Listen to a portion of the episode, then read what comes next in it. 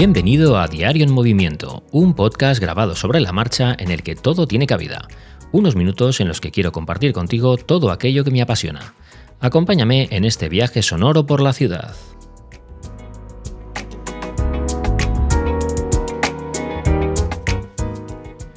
Buenos días y feliz martes. Bueno, esta semana me vais a notar con un, espíritu, un aire muy, muy alegre y muy positivo y es porque se acerca la Navidad, se acerca la Navidad y bueno, yo creo que esto lo voy a poder transmitir claramente en cada episodio.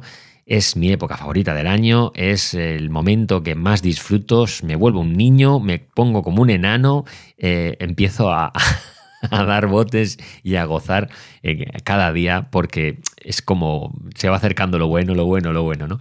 Bueno, pues eh, lo bueno en Navidad es que nos juntamos, nos juntamos con amigos, con familia y demás, ¿no? Y sí que es cierto que esto es muy positivo porque nos deja recuerdos imborrables y nos deja experiencias únicas, pero también es verdad que, bueno, tiene una parte negativa, bueno, tiene unas cuantas partes negativas, una es que te gastas una pasta eh, y otra es que te pones hasta arriba de comida, eh, comes muchísimo y cometes ciertos excesos porque...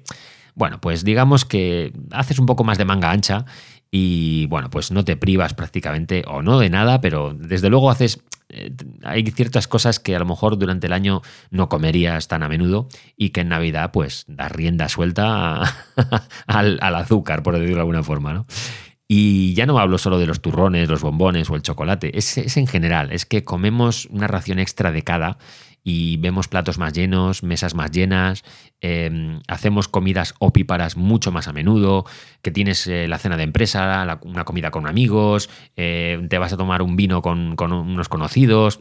Al final, eh, bueno, pues, y luego más, más allá de lo que son esas grandes, grandes, grandes comidas de Nochebuena, Navidad, Nochevieja, Año Nuevo, es que al final tenemos un montón.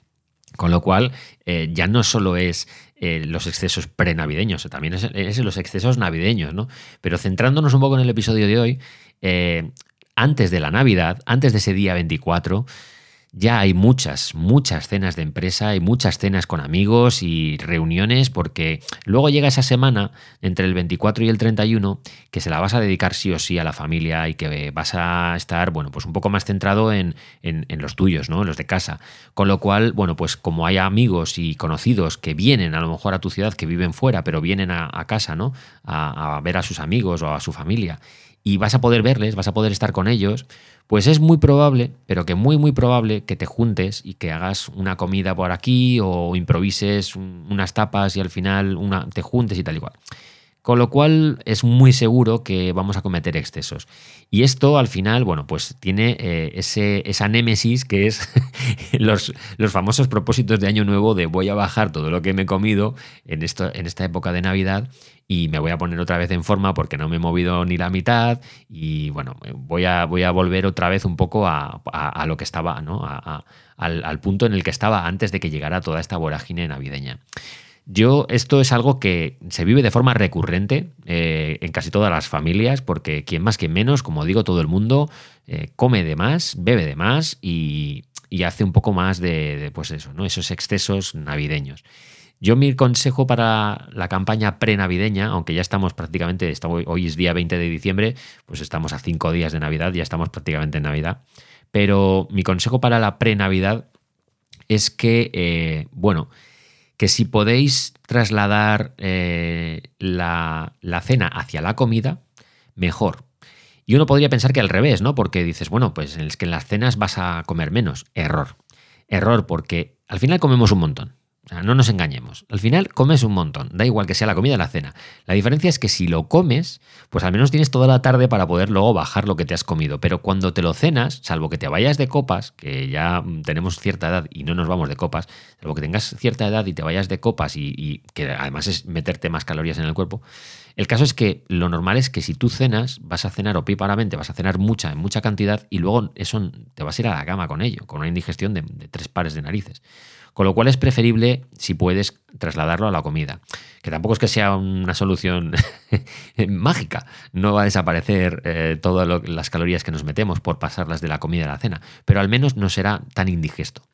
Y bueno, eh, es probable que a lo mejor en ese paso intermedio pues te cargues alguna, alguna, algún exceso ¿no? de, de, por medio. Es decir, que en el momento en el que la, la cena la trasladas a la comida, pues eh, es muy, muy seguro que las copas ya las elimines de la ecuación, con lo cual te vayas a casa a una hora prudencial, no tras noches y puedas madrugar, incluso puedas a lo mejor hacer algo de ejercicio al día siguiente eh, para compensar ese exceso de calorías que te has metido por, la, en la comida del día anterior. Sin embargo, si te vas de cena, es casi seguro, pero casi seguro, que vas a acabar a altas horas de la mañana. Mínimo las 2 a las 3 de la mañana te van a dar entre que te vas de cena y terminas y tienes un poco de, de sobremesa y demás. ¿no? Eso ya sin irte de copas. Con lo cual, bueno, vas a dormir menos o vas a dormir peor y te vas a levantar al día siguiente, bueno, pues bastante más cansado que si te fueras de comida. Mi consejo, trasladarlo a la comida. Eh, pero bueno, eso es, como digo, una solución intermedia. Otra opción es, bueno, trasladarlo en vez de la comida al vermut y tomarte solo una caña y una tapa, ¿no? Que eso también sería lo ideal. Para, para ciertas eh, reuniones sería incluso mejor que irnos de comida. Pero bueno, eso ya es más complicado. Sin más, ya me diréis cómo afrontáis vosotros esta etapa prenavideña, estos días previos a la Navidad, si tenéis muchos compromisos de empresa, de amigos, de familia, eh, más allá de lo que son las grandes fiestas. Seguimos la conversación por Twitter y por Telegram, donde ya sabéis que tenemos canales para comunicarnos. Disfrutad muchísimo del día y nos vemos mañana.